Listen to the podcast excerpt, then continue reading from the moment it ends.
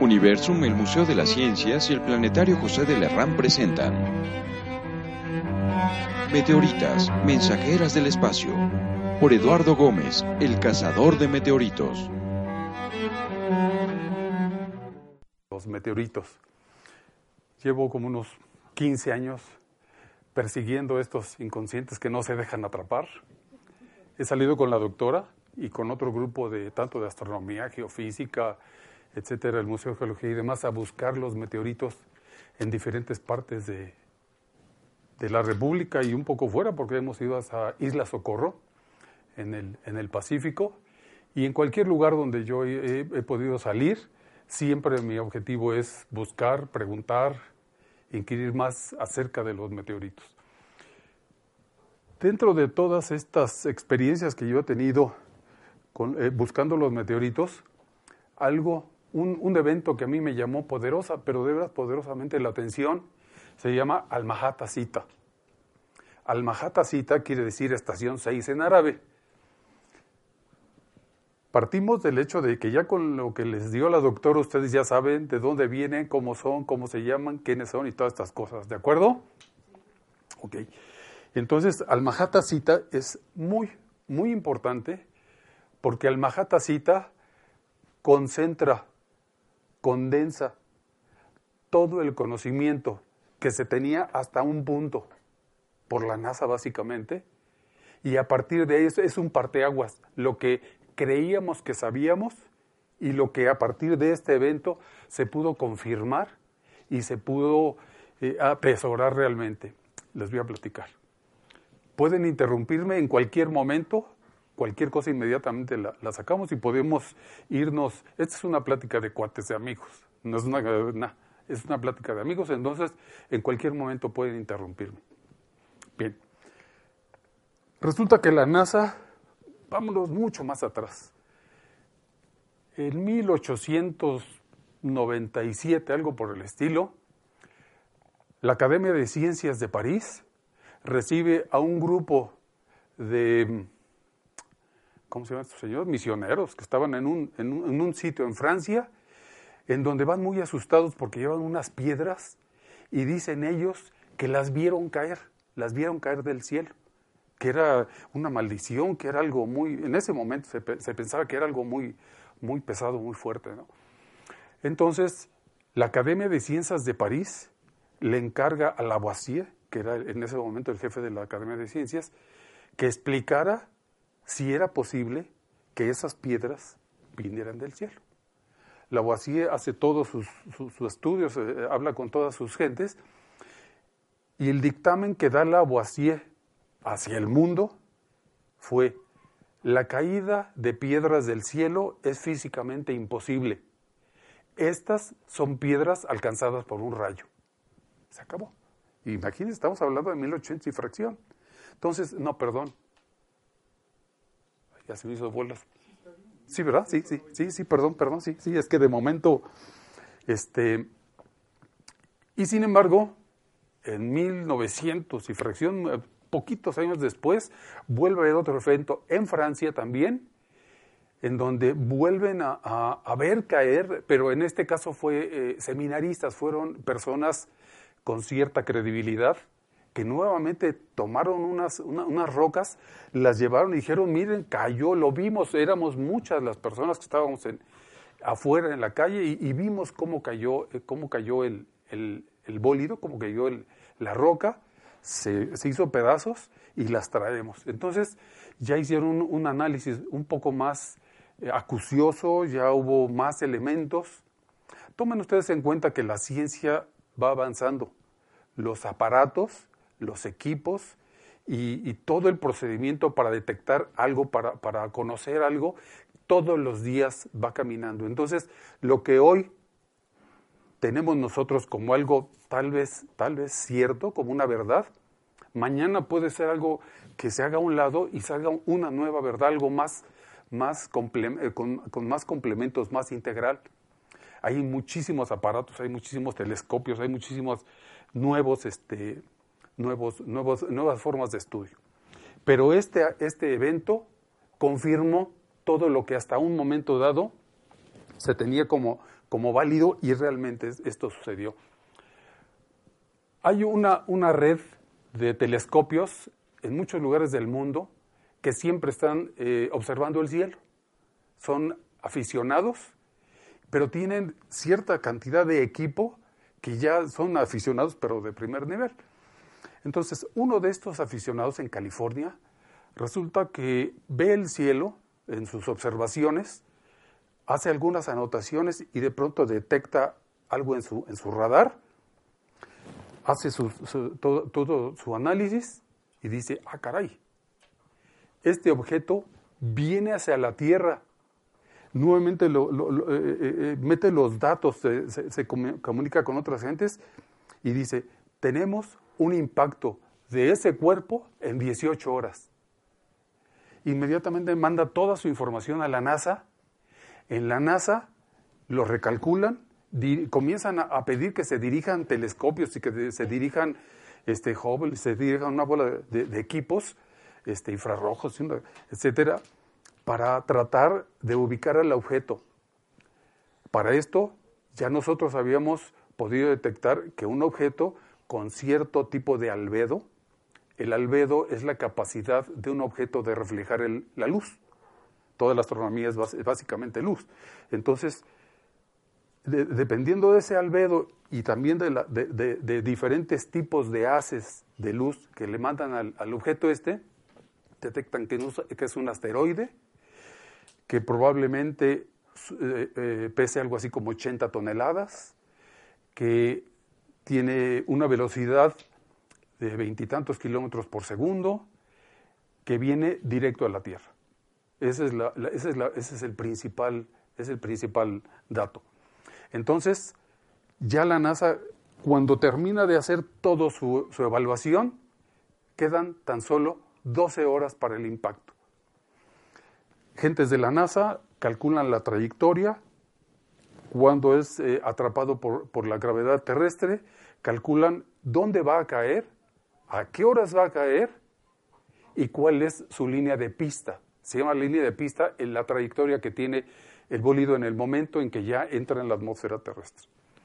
Entonces, con todos estos datos, estas personas, uno de ellos, le habla a un, a un comandante de un, de un avión y le dice, oye, tú sales hacia, hacia tal lugar, sí, sí, tengo, tengo esa ruta el día de hoy. Bueno, a tal hora, en tales coordenadas, va a haber la entrada de un bolido.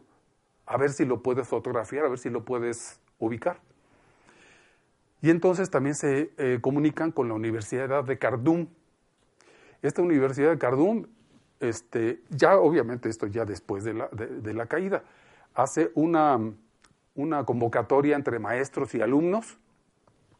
100 personas se dirigen al lugar de caída para tratar de localizar los restos del bólido. Entonces, todos, todo, todo el estudio, todo, todo lo que pudieron en la NASA determinar con todo lo que ya sabían, se cumplió, pero a la perfección. Se cumplió la hora de la caída. Se cumplió el punto de retardación. Punto de retardación es el momento en que el objeto pierde su velocidad cósmica y comienza una velocidad de caída. Pero en ese punto de retardación, normalmente es como cuando ustedes jalan una liga, ¡pum! estalla el, el objeto. Sobre todo cuando es pétreo que ya sabíamos que venía un objeto pétreo.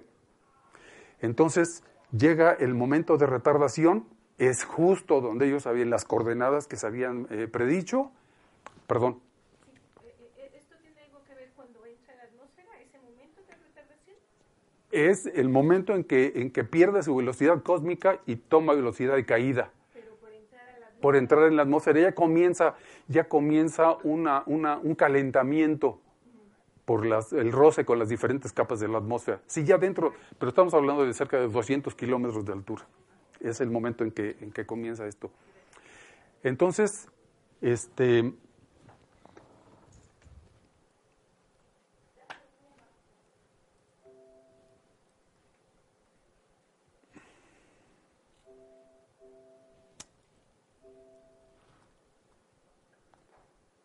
Ahí está. Este es el desierto Nubio, es al norte de Sudán. La línea roja es la trayectoria, la trayectoria de pista del, bólido. Y este, exactamente, eh, al es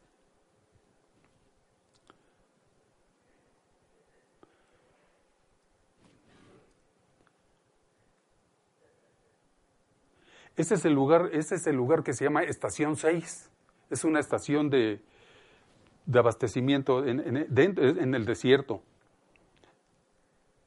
Entonces, con todos los estudiantes y maestros de, la Universidad de Cardum que se, que se afiliaron al, proyecto, se, eh, se, fueron en camiones hacia este lugar y tomaron la, la, previsión de que después del, del, punto en donde se supone que había llegado el, el bólido que ya se había roto. Eh, se separaron, en, cada uno tiene como 20 metros de distancia y comenzaron a barrer el desierto. Todo esto durante cinco días. Pero después hubo una tormenta, una pequeña tormenta de arena. Afortunadamente retomaron la tarea, comienzan a, ya casi el último día para, este, retirarse porque no encontraron nada, no habían encontrado nada, y de pronto uno de ellos ve esta piedra.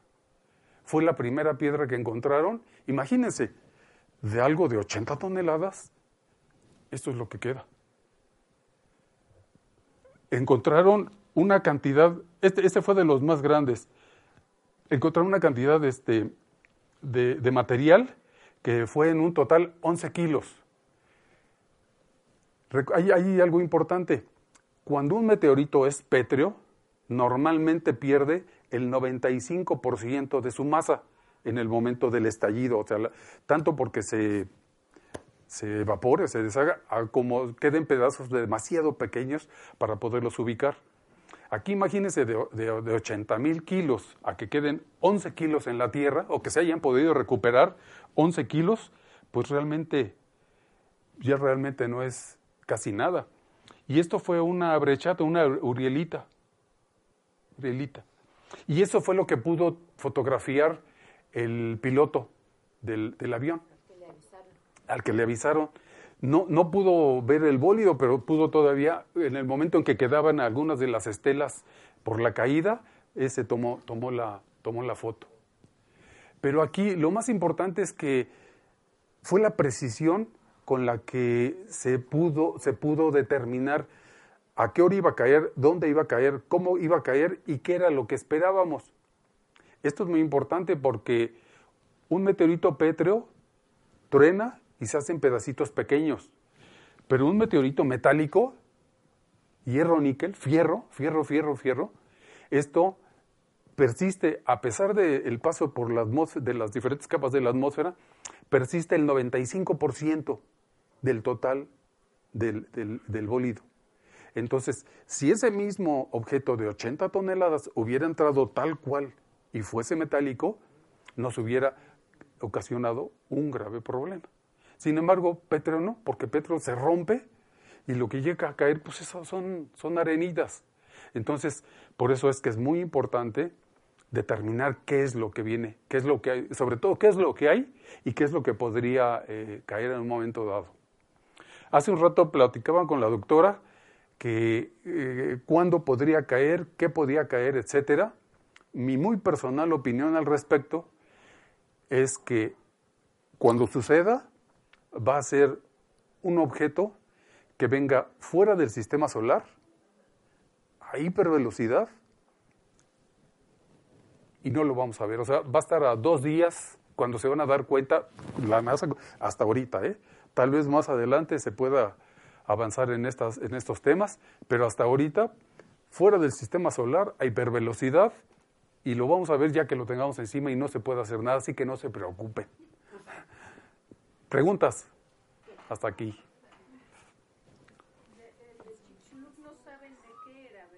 Sí, era un petro. Era petro, definitivamente. Y en Chicxulub hay algo muy, muy importante. Este es un objeto demasiado grande, demasiado grande. Entonces, a un objeto de ese tamaño, la atmósfera no lo detiene, no es nada.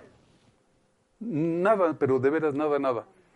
Y es un golpe en donde las energía, la energía cinética cobra un papel muy importante.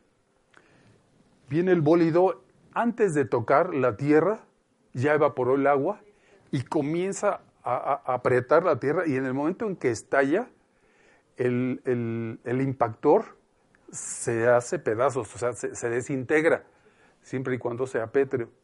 Si el de los dinosaurios fuese metálico, pues quién sabe cómo le hubiera ido a la Tierra. Yo creo que se le hubiera fracturado o hubiera alguna otra, alguna otra cosa más, más impactante.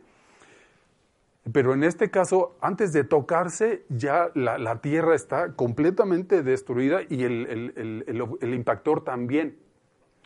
Hay autores que dicen que si se eh, orada un agujero y vamos más allá de los, creo que son 50 kilómetros de profundidad, podríamos encontrar algo, o sea, pero eso es eh, una mera hipótesis, es muy, muy complicado ubicar algún, algún resto, del, tal vez un pedazo, un núcleo, una cosa por el estilo, quién sabe, pero hasta ahorita lo único que se ha logrado, y creo que han llegado a los 12 kilómetros, es este, eh, brechas de impacto, eh, cuarzos alterados, o sea, muchas, muchos síntomas de la enfermedad, pero no al enfermo. Ese nunca lo vamos a encontrar. Y tampoco en, bueno, en toda esta serie de túneles ¿no? que se hizo dentro de la península, que dice, ¿no? que también vinieron de los fragmentos. Es que si ustedes, si ustedes ven el, no sé dónde lo tengo, es el, el mapa de la República en, Yucatán, y resulta que exactamente donde es el rim, o sea, el, el anillo del, del cráter de impacto, sobre la Tierra hay una serie de cenotes. Todos los cenotes están hechos en la forma del, del, cráter, precisamente. Y además, todos esos ríos y el tipo de la tierra que hay en, Yucatán, pues de alguna manera viene del, impacto eh, tan fuerte, tan, tan terrible que este, significó Chicxulub. Ahora, también, en mi particular opinión, en el, en el evento de Tunguska no se trató de un meteorito, se trató de un cometa, un pequeño cometa, por eso no se ha encontrado absolutamente nada, pero tampoco, tampoco cráter, simplemente fue el estallido, la energía tan tremenda que traía acumulado el, cometa, y por eso los árboles, en esa parte de Siberia son árboles muy robustos, son árboles muy grandes, y los barrió totalmente. Durante muchísimos años, ¿no? yo no, no sé cuántos años ahí no hubo ya nada más. Se quemó, se carbonizó absolutamente todo. Algo similar pasó en, en África con un bólido que cayó hace muchos millones de años. África no era como ahora un desierto, sino era una, una marisma verde, entre verde y aguas bajas, aguas someras. Entonces, esto es un meteorito que estalla y se, se convierte en una bola de fuego y entonces seca toda esta parte y funde toda la superficie, una, buena tanta de la superficie de un área muy grande, como de 400 kilómetros cuadrados. Se rompe y se comienzan a hacer cantos, eh, valiendo la, la, comparación, cantos rodados, en el, pero en el desierto, o sea, se pulen. Y de ahí se da lugar al vidrio de Libia, que es un meteorito que funde la Tierra y hace, hace una torta de vidrio. Es muy interesante. Hay, hay, ya varios estudios también sobre el vidrio de Libia y ahí este, hablan de, de, un, de una bola, una enorme bola de fuego. Aquí en esta, esta fue la primera vez que se han podido combinar las observaciones astronómicas de un asteroide con los estudios de laboratorio después del impacto del asteroide con, con, con la Tierra. Bueno, ahora, esta, este tan solo fue un, pequeño breviario cultural acerca de este evento porque para mí es muy importante, ya que nos confirma todo lo anterior y a partir de aquí podemos estar seguros de lo que están haciendo, lo están haciendo muy bien, o sea, es algo muy, con mucha presión. Mi tema en este, en, en este momento es la identificación de meteoritos. Tengo yo muchísimas historias, tengo como 15 años en este en este asunto de los meteoritos. Tengo muchísimas historias porque muchas personas se acercan conmigo para validar sus rocas. Hay gente que al salir de paseo se encuentra una roca, la guarda, la tesora y luego la, trae, la, la, trae a geología o va al museo de geología o de alguna manera llegan a mí. Y entonces aquí es donde comenzamos con los problemas porque hay personas que se las encuentran y bien, cargaron su piedrota, pero hay personas que han invertido cantidades muy importantes de dinero, les han visto la cara, ahora sí que como chinos, y resulta que es muy fácil. En principio, es muy fácil identificar, discriminar una roca terrestre de un meteorito. Y es, primero que nada, con un imán, con un magneto. Este imán, como decía la doctora hace un rato, es un imán de tierras raras, neodimio,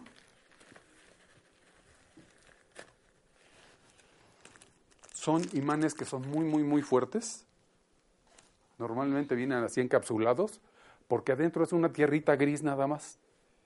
Pero con, este, con estos este, eh, imanes se puede eh, detectar muy fácilmente, aún en los pétreos. Les quiero comentar que el 99.99% de los meteoritos son atraídos por un imán. Entonces por ella comenzamos bien.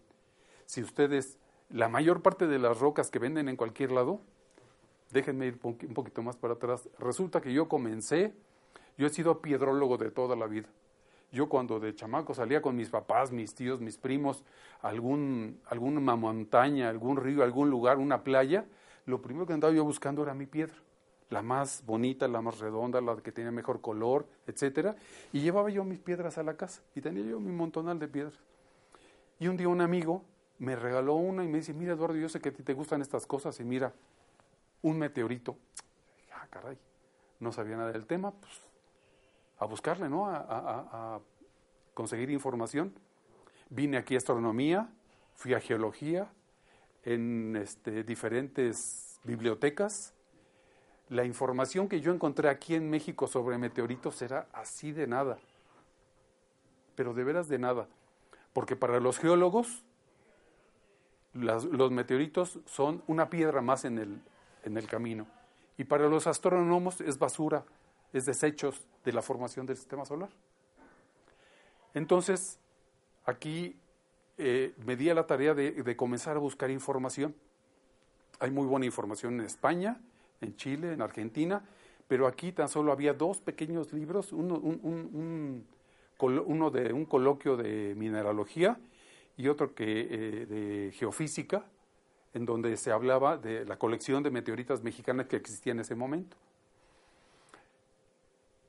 Y les comentaba yo que hay muchísimas personas que se han acercado a mí porque ah, eh, eh, tienen historias. Por ejemplo, una muchacha una vez me dice, oiga, yo tengo un meteorito que me traje de China, que compré en China. Resulta que la mandaron de aquí a la universidad en un posgrado y un chino la comenzó a enamorar con la roca. Le dijo que era un meteorito que él había visto caer, que había incendiado algo, que etcétera, etcétera, pero que no podía decir nada porque en China alguien que saque un meteorito del país le cortan la cabeza, no es cárcel ni nada, lo, lo matan. Entonces la convenció a ella de que le diera todo el dinero que llevaba de aquí que le habían dado sus padres para poder pasear o poder comprar algo y dio la mayoría del dinero que llevaba para comer. A ese grado llegó el convencimiento que le hizo esta persona de que la roca que tenía en sus manos era un meteorito. Y entonces, eh, cuando me vio a mí, me dice, oiga, ahora me quiero casar, iba con su novio, yo sé que esto es muy valioso, entonces quiero venderlo para poderlo utilizar en, en mi boda. Ah, pues déjeme verla, tráigala.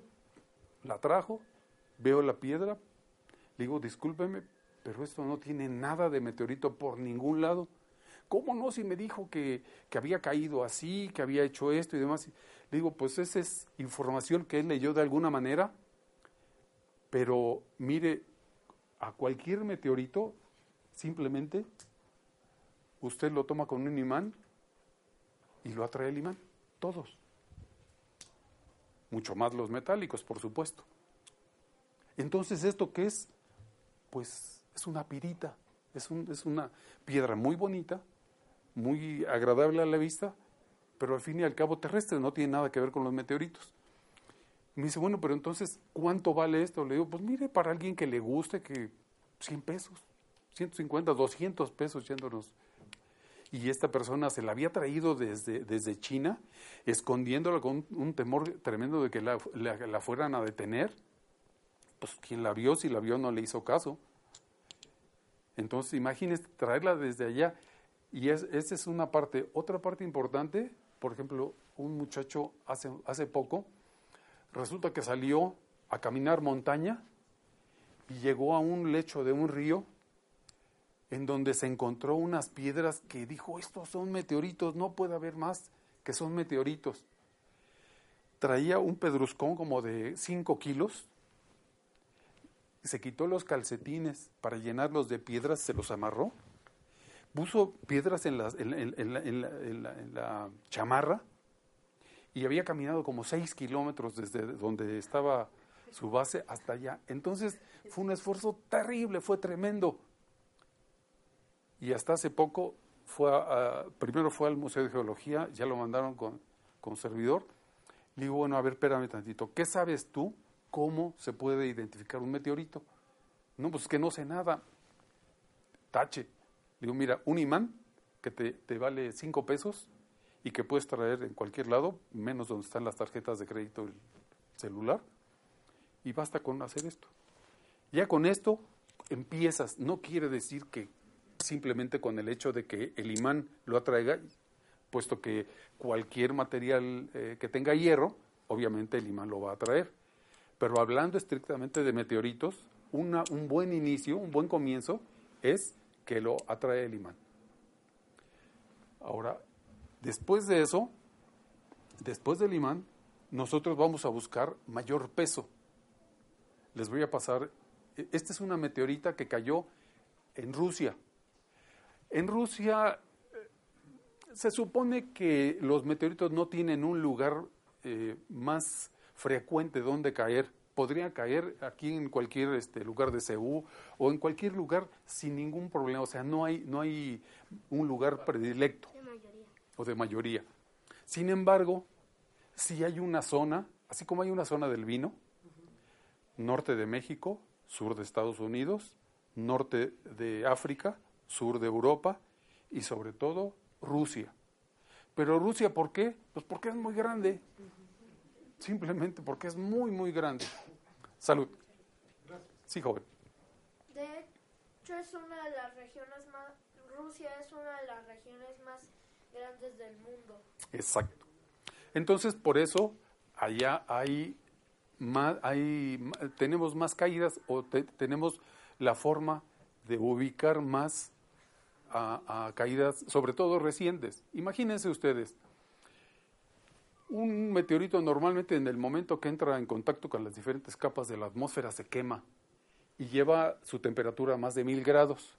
Entonces se va termoformando, se hacen regmaliptos. Estos se llaman regmaliptos, las, como, si le pusiera usted los dedos a una plastilina, esos, esos son regmaliptos. Y se suavizan todas las formas. No tiene agujeros, se pule. Tiene una forma aerodinámica. Casi podemos adivinar cómo, cómo fue cayendo esta pieza. Entonces, este, Les decía del peso, que podemos saber. todos los meteoritos, nosotros tenemos una balanza natural en la mano y esto nos pesa más, es más pesado. Entonces les voy a pasar esta para que por favor la vayan viendo y sientan que tiene una textura, que tiene un peso, que tiene una temperatura diferente. Ahora, nada es concluyente, recuerden, todas son características que podemos, con lo cual podemos discriminar a las rocas terrestres. Si no la agarra el imán, olvídenlo. Ya saquen, salgan de esa, de esa roca. Luego, peso. ¿La sienten más pesada? Esta es una, una, una, ah, ah, eso ya lo habían visto con la doctora. Hay meteoritas pétreas, metálicas y mixtas. Esta es una metálica y esta es una pétrea. Aquella está compuesta por hierro níquel y está compuesta por silicatos, básicamente. Pero también tiene corpúsculos de hierro níquel. Por eso la trae. Esta, por eso la trae el imán, exacto. Esta es la primera forma de acreción de los materiales de la nébula hace 12 mil millones de años. Y ahí dentro hay pequeños corpúsculos de hierro, níquel y silicatos, muchas, muchos materiales.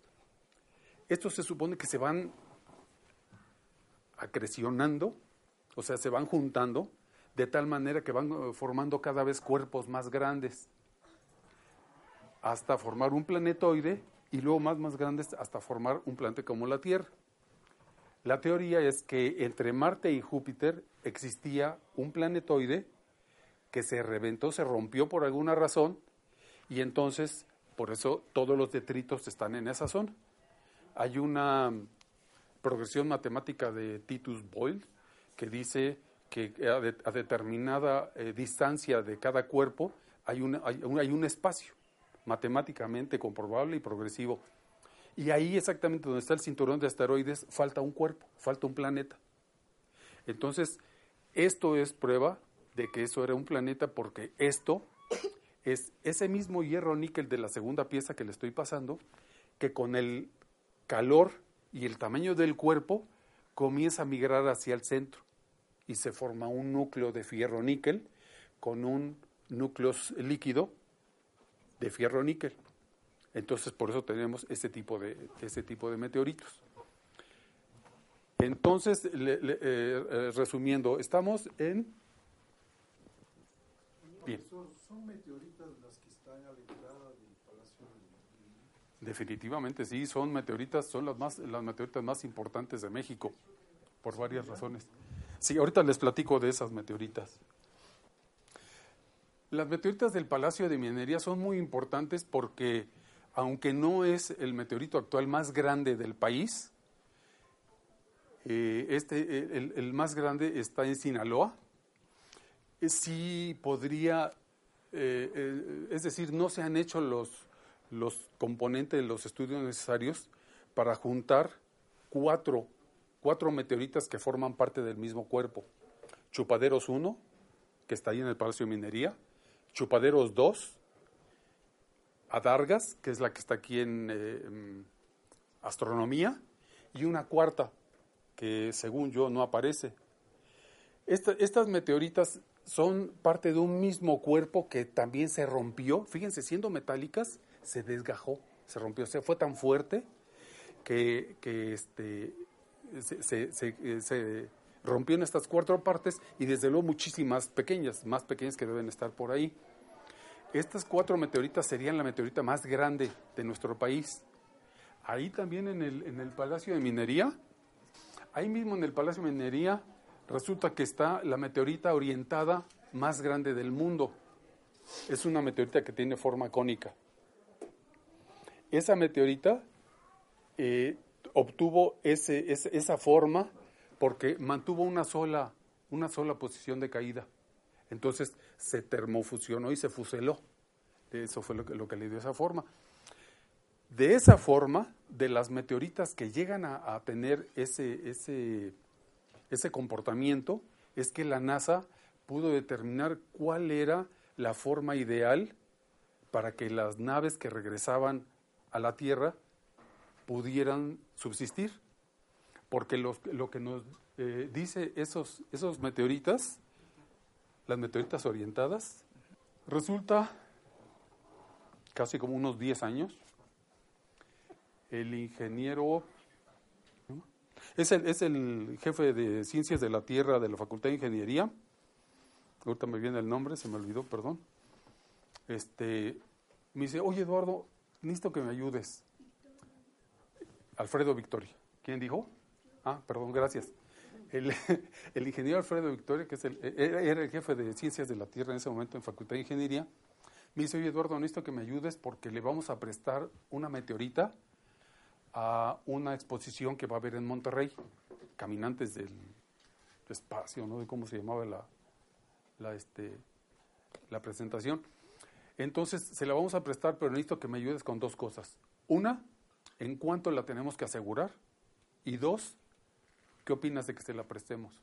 Le digo, mira, en cuanto la tienes que asegurar es muy difícil porque cualquier meteorito vale un, un dólar el gramo a partir de ahí.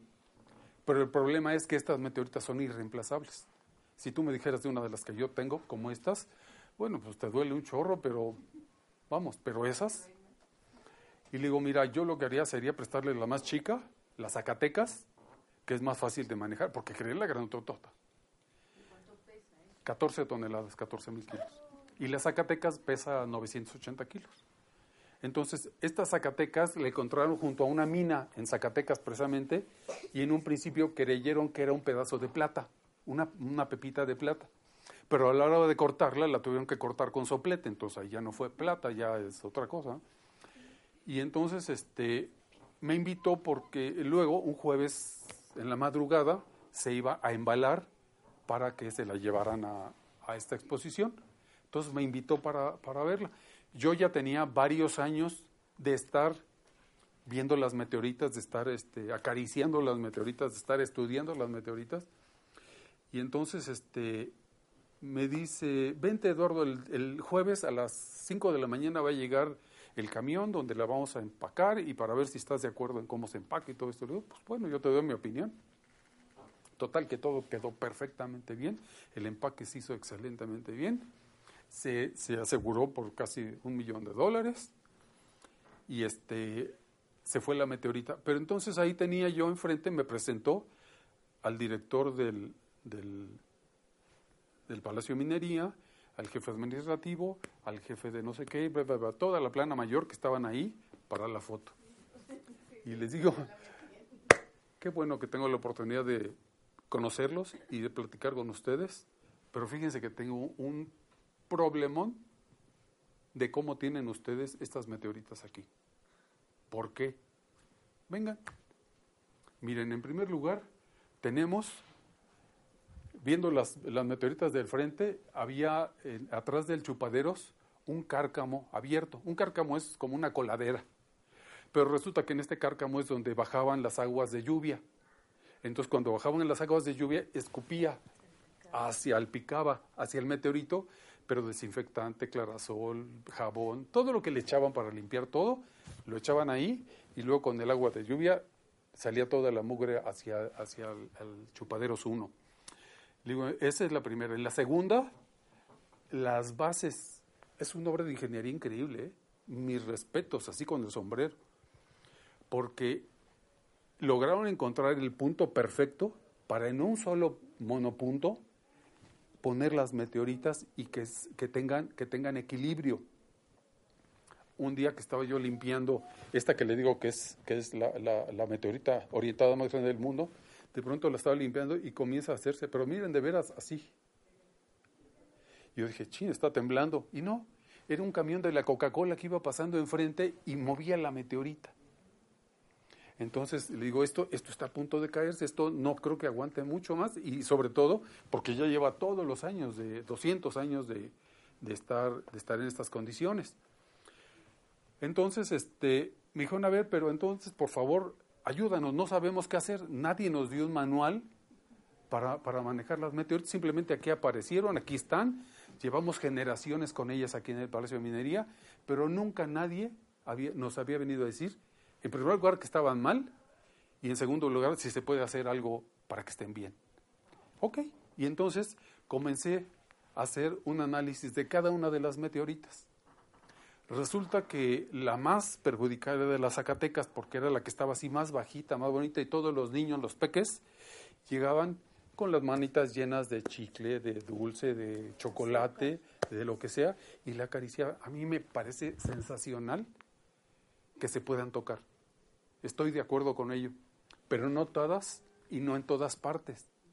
La Zacatecas es muy lisa, es muy plana, entonces se toca y se limpia y queda perfecta.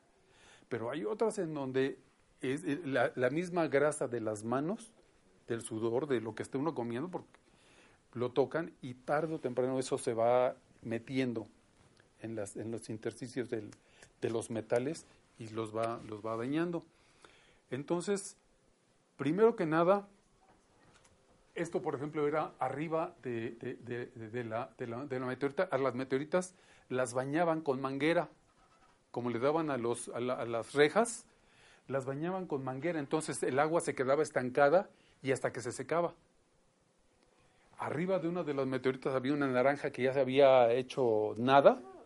Y entonces eso se mete en la meteorita y la, la, la pudre. O sea, es, es hierro, entonces lo, lo oxida, lo, lo lastima. Entonces, había algunos cortes que se le hicieron en algún momento para analizarla, pero esos cortes también por, por el toque de las manos estaban muy oxidados, muy dañados, muy lastimados. Y algo importante es que todas las meteoritas en algún momento de la vida se utilizaron como señas del camino. Entonces había gentes que iba y les grababa, les grababa cosas, sobre todo cruces de todos los tipos que se puedan imaginar, cruces dobles, cruces así, todo, todo, todo. Inclusive aquí ustedes no lo ven, no se ve, pero una vez que comenzamos a, a tallarlas, ah, otra. Me dice el ingeniero Victoria, oye Eduardo, necesito que me ayudes otra vez. Existe la idea de que una de las meteoritas fue prestada para una exposición en París y no nos regresaron el original.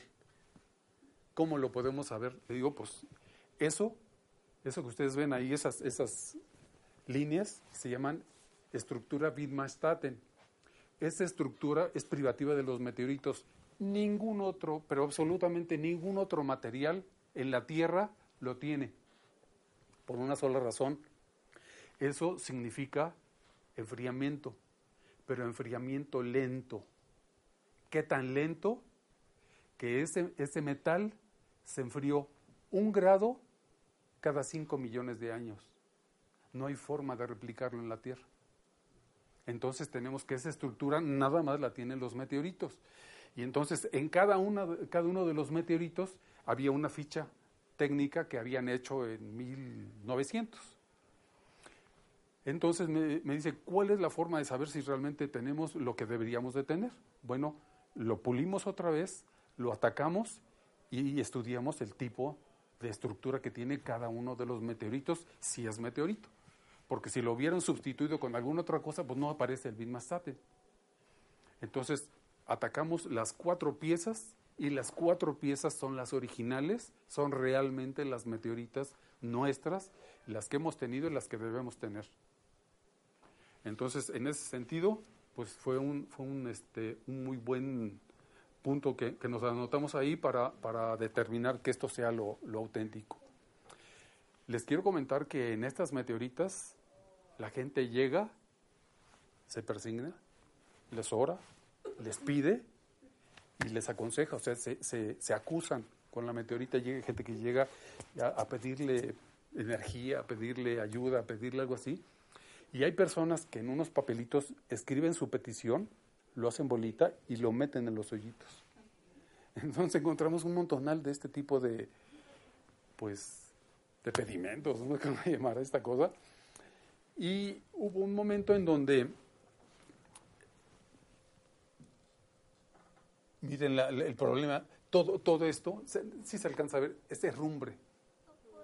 Eso es a, abajo de la zona que está dañada por el agua que le escupía del cárcamo, que salía del cárcamo. Y ahí, ahí es, o sea, todavía no terminamos ese trabajo porque eso sí es muy, muy, muy, muy complicado. Ese es el cárcamo, imagínense. De ahí, a la hora que es muy alto el Palacio Minería, a la hora que bajaba el agua, ¡fum! le aventaba restos de cochinada ahí en, en la parte de abajo del meteorito. Ese es algo que nosotros debemos buscar, aparte del mayor peso y aparte de la atracción con el imán, todos los meteoritos, todos los meteoritos en el momento en que pasan por las diferentes capas de la atmósfera, se queman. Se queman y les queda una capa que se llama costra de fusión. Esto hagan de cuenta que es cuando se quema una tortilla y queda negro brilloso y así Aquí, se alcanza a ver todo esto gordito que está con, con esa es la costra de fusión. todo esto. Aquí ya perdió la costra de fusión. Pierde la costra de fusión. Imagínense que estas piezas deben tener unos 50 mil años de haber caído aquí a la Tierra. Entonces, 49.900 años, 800 años, se la pasaron en el desierto. Afortunadamente cayeron en el desierto. Lo que comentaba la doctora hace un rato de, la caída de, meteoritos en zonas verdes es que simplemente no las alcanzamos a ver porque se cubren y se deterioran rapidísimo, se oxidan. Esto cayó en el desierto, en, Chihuahua, en la zona del silencio, en la, parte norte de la zona del silencio. Pero esa es, esa es una de las características que tenemos que buscar, costra de fusión. Entonces ya tenemos mayor peso, atracción a el imán, costra de fusión. Esto son, son todavía algunas, ¿no? nos, faltan, nos faltan más.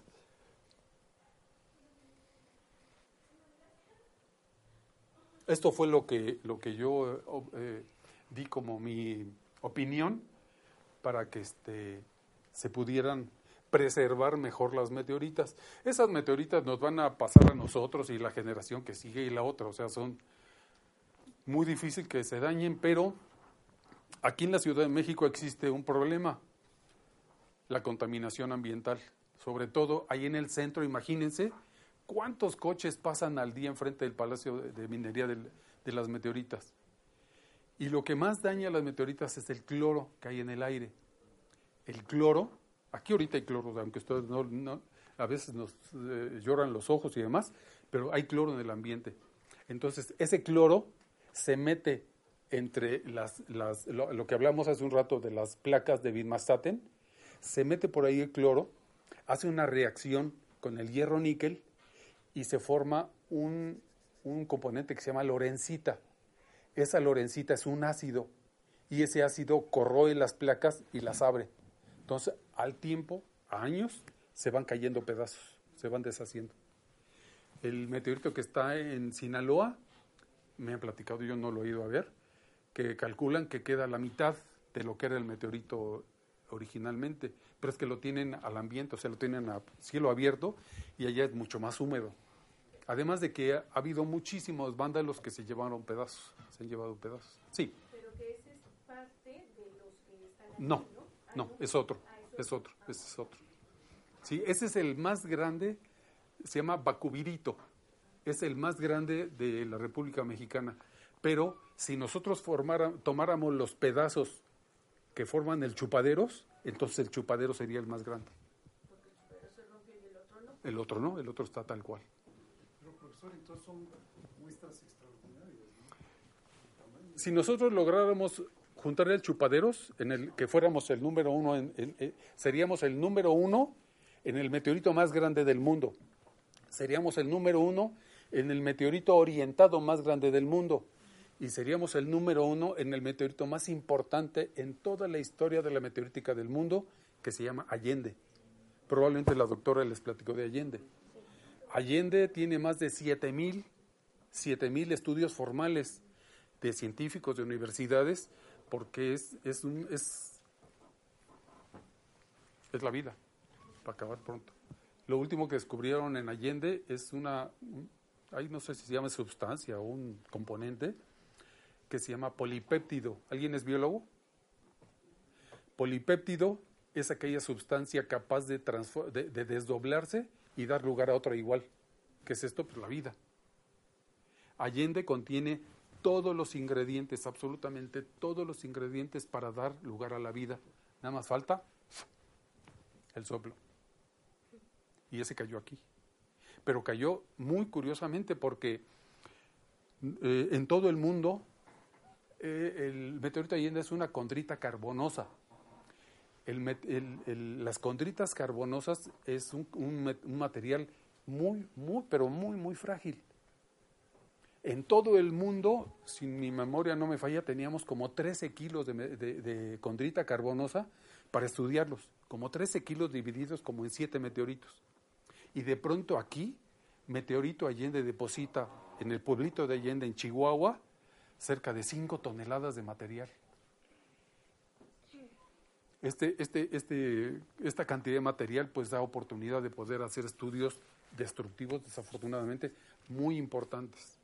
Entonces, con esto logramos saber que el meteorito Allende contiene los elementos que pueden dar a lugar a la vida en cualquier lugar, en, otro sistema, otro tipo de vida, tal vez no como la que nosotros conocemos, pero finalmente, al, al cabo de todo, todo lo que nosotros tenemos y todo lo que nosotros conocemos está en Allende. Preguntas. Sobre la Allende, o sea, estaban los, ¿cómo que estaban los componentes para la vida? ¿Únicamente estaban biomoléculas? O incluso habían algunas formaciones, por ejemplo, de ADN y ARN que se hubieran logrado formar.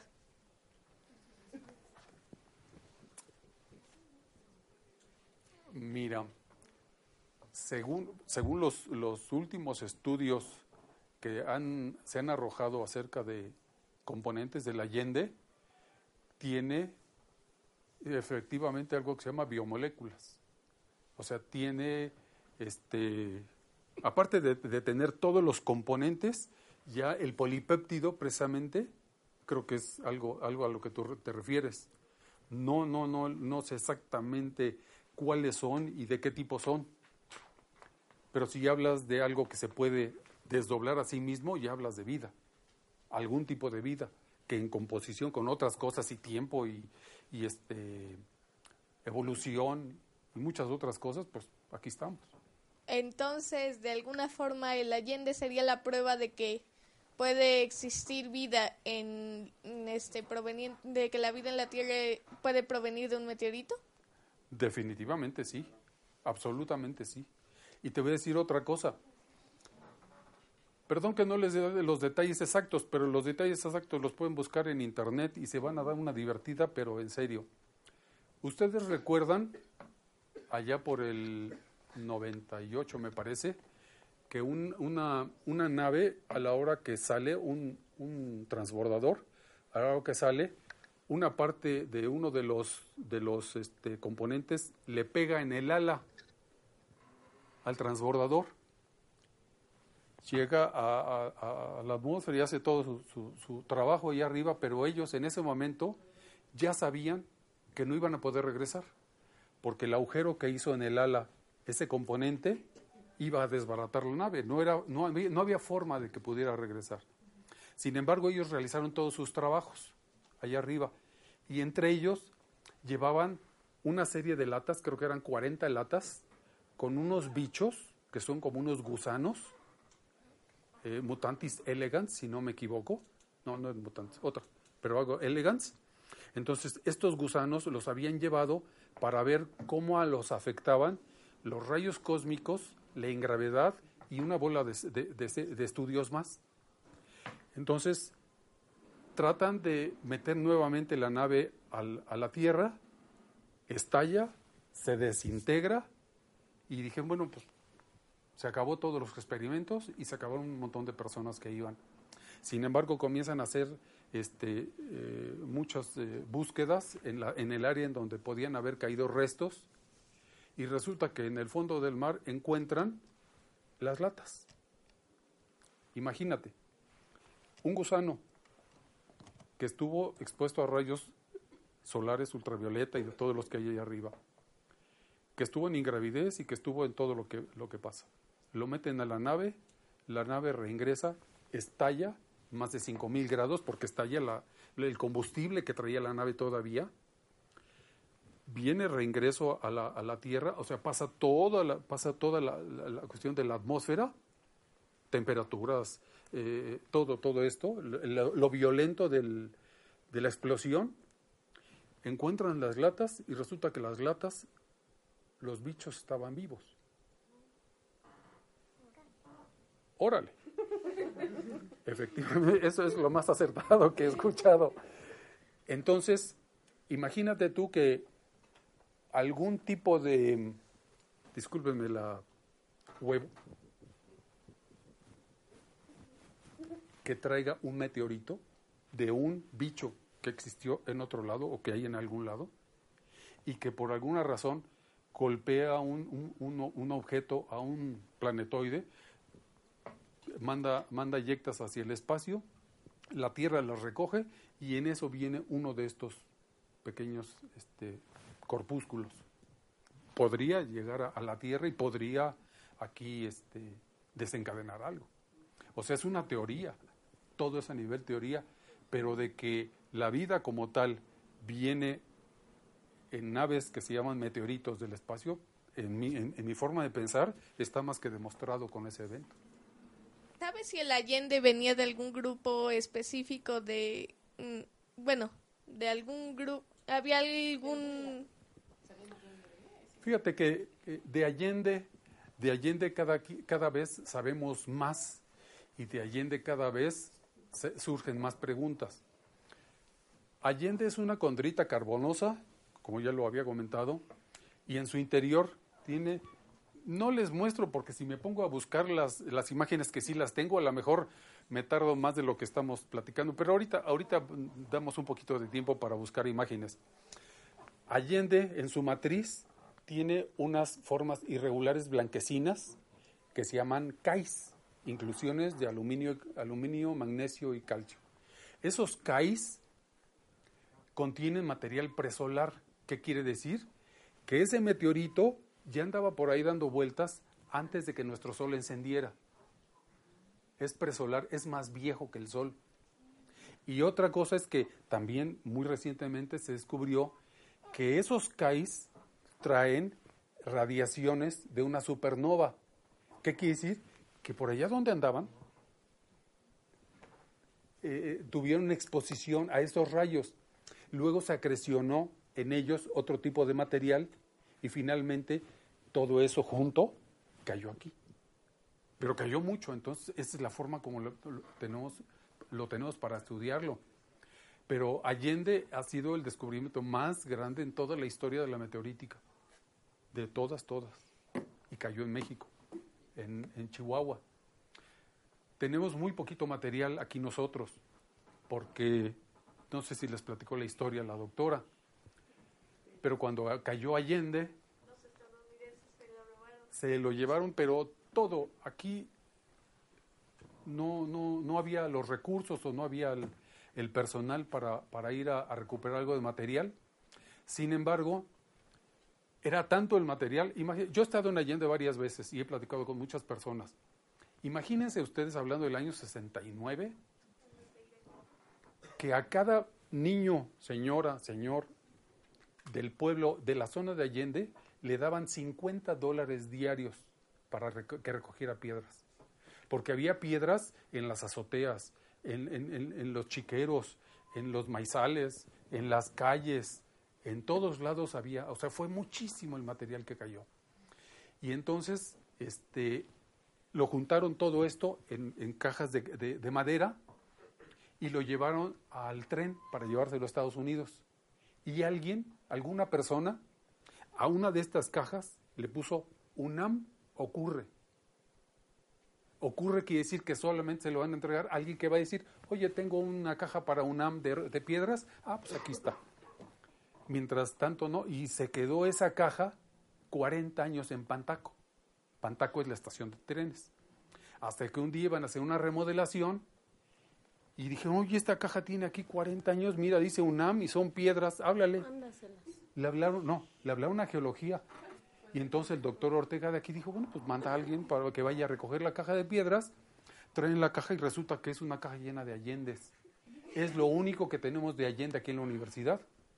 Y es más de un millón de dólares. ¿Y se hace investigación en Allende aquí? Sí, sí, sí, sí, sí, definitivamente sí. Y ahora con, con equipos de última, ¿eh? yo acabo de estar en geología en un área nueva, no, no la conocía yo, en donde tienen equipos de difracción de rayos X que, o- o, lo más nuevo, lo más nuevo. ¿Que por qué no se creó la vida en Allende en el espacio? Porque, fíjate, fíjate bien, esto, esto te, te- te va a dar muchas ideas. Para que se dé la vida como nosotros la conocemos, es, como dicen, un garbanzo de la libra o muchísimo más. Es algo increíble. Mira, Estamos a la distancia adecuada del Sol. Si estuviésemos más cerca, tendríamos un día de 240 grados de temperatura y una noche de menos 400 grados. Esas son las diferencias de los planetas más cercanos. Entonces, tenemos la distancia precisa del Sol. Tenemos una atmósfera con una gravedad necesaria. De otra manera, seríamos como amibas, estaríamos untados en el suelo. No podríamos crecer. Seríamos así planos. O sea, es la gravedad adecuada. Tenemos el grado de oxidación por el aire, por el agua, adecuado. Si el aire, el agua y todo fuera más, más oxi- hiciera más, tuviera más oxidación, nosotros nos quemaríamos inmediatamente. No podríamos vivir. Y entonces te estoy diciendo tres de como diez características que son increíbles de lo, de lo frágiles, de lo infinitamente precisas para que nosotros estemos aquí. Otro detalle, piénsenlo muy bien, piénsenlo muy bien. A todos nos gusta el sol y el sol es imponente, es increíble, es gigante, pero es una estrella estúpida. No sabe qué es lo que está haciendo ni por qué lo está haciendo, y tú sí. Tú sabes qué es lo que vas a hacer, qué es lo que vas a estudiar, cómo te quieres comportar, tú lo decides. El sol no. ¿Te fijas? Está interesante, ¿no? Perdón, perdón.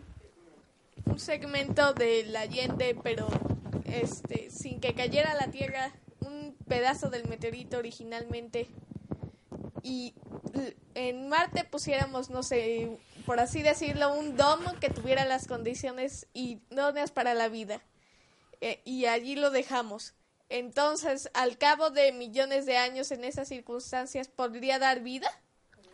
Bueno, de hecho, de hecho, te puedes ir a la, a, la, a la historia muy reciente, y creo que hace algunos años, un meteorito, el ALHA0001, que encontraron en la Antártida. La Antártida es hasta ahorita el semillero, o sea, el lugar en donde se han encontrado más meteoritos que toda la, toda la Tierra junta. Hay más en la Antártida por varias razones. En primer lugar, los meteoritos cuando caen se meten en el hielo, son cubiertos y entonces se preservan. Aquí, ya les había comentado yo, si cae algo en un lugar verde, aquí en Tabasco, durará cualquier años. Si cae en el desierto, va a durar 50, 100 mil años. Pero allá abajo, en la Antártida, hay meteoritos que tienen muchísimo más de un millón de años, lo que no sucede en ningún lugar, ningún otro lugar. Luego, por ejemplo, aquí en México, la mayoría era mar. Entonces, algo que cayó ya no existe, ya se borró hace, hace mucho tiempo. En cambio, en la Antártida, cada vez con el, recorrido de, las, de, las, de los hielos, nada más estos cuates tienen que pasar así volando y de pronto ven una piedra negra, pues recógete esa y recógete esa. Y han recogido miles, van creo que 75 mil meteoritos en la Antártida. Ahí participan Japón, Francia, Estados Unidos, Rusia. Y entonces, este, pero creo que ya me fui. ¿Cuál era tu pregunta? ¿Me repites tu pregunta? como incubar la Sí. Tierra Ah, ok. la vida en Marte. Ah, te, te decía, esto encontraron un, un meteorito marciano. ¿Cómo puede suceder esto? Es un- es un objeto que de pronto golpea la superficie de Marte, pero con tal fuerza que manda eyecta hacia el espacio. En algún momento la Tierra pasa por ahí, atrae, captura esos, esos detritos y los mete a la Tierra. Entonces, este fue un meteorito marciano que cayó en la Antártida. Entonces, a la hora que lo comienzan a estudiar, descubren algo que parece ser un gusano, un bicho. Hubo muchísima expectación, que sí se podía, que no se podía, que cómo, cómo, cómo no, no tenía las condiciones necesarias, ni de agua, agua fluida, ni de, ni de este, temperaturas, ni nada de eso para poder subsistir. Sin embargo, determinaron allá que eh, co- con este gusanito se habían formado algunos minerales que solamente son el resultado de la vida, o sea, de los eh, la- la- la- las sustancias que excreta un órgano vivo. ¿De la Antártida nada había estado en contacto con él? No, no, estuvo completamente encapsulado en hielo. Sí venía de Marte. Sí es de Marte, sí sí. era de Marte. Ahora, perdón, sí sabemos que es de Marte gracias a los nuevos aparatos que tenemos.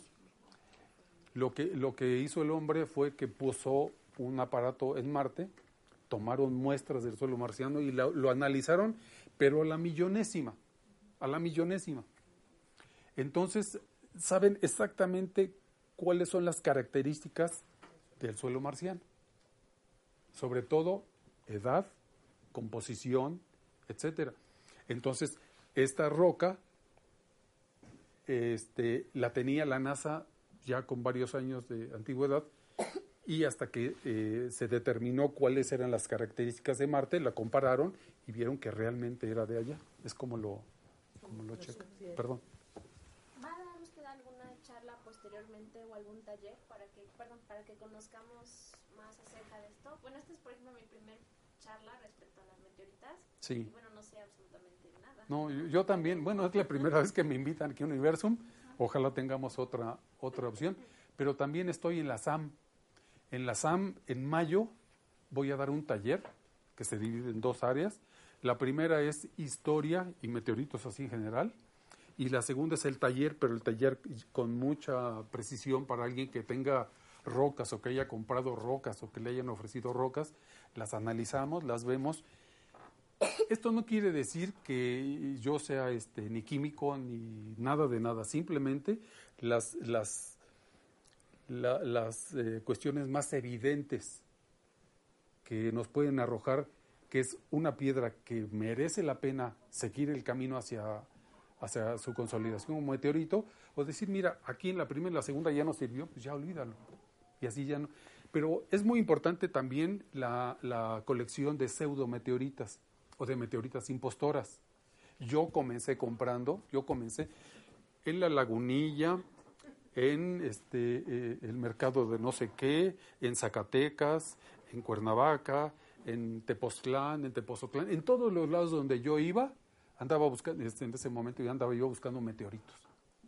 Y me vendían unas piedras obscuras, negruzcas, con unas historias maravillosas, de veras. Y yo llevaba mi, mi, mi bitácora, dónde la compré, cuándo la compré, que me dijeron, etcétera, de las características, ¿no? Cuando yo tuve ya la forma de saber qué era y qué no era meteorita o meteorito, de 73 muestras compradas en 21 lugares, ninguna, nada, cero.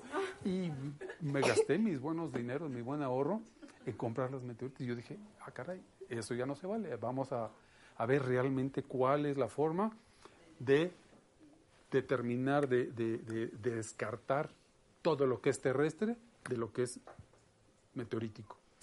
En cuestión de, de metales, lo, lo que les mostré hace un ratito del Vinmastaten, esta es una prueba irrefutable, o sea, nadie, ya nadie puede decir nada si encontramos Vinmastaten en una, en una meteorita. Otra es, son pequeños, déjenme sí- ahora sí buscarle un poquito. Ya regresaron dos muestras que estaban por allá, ¿verdad? Sí. Es que los voy a invitar a que toquen, que vean.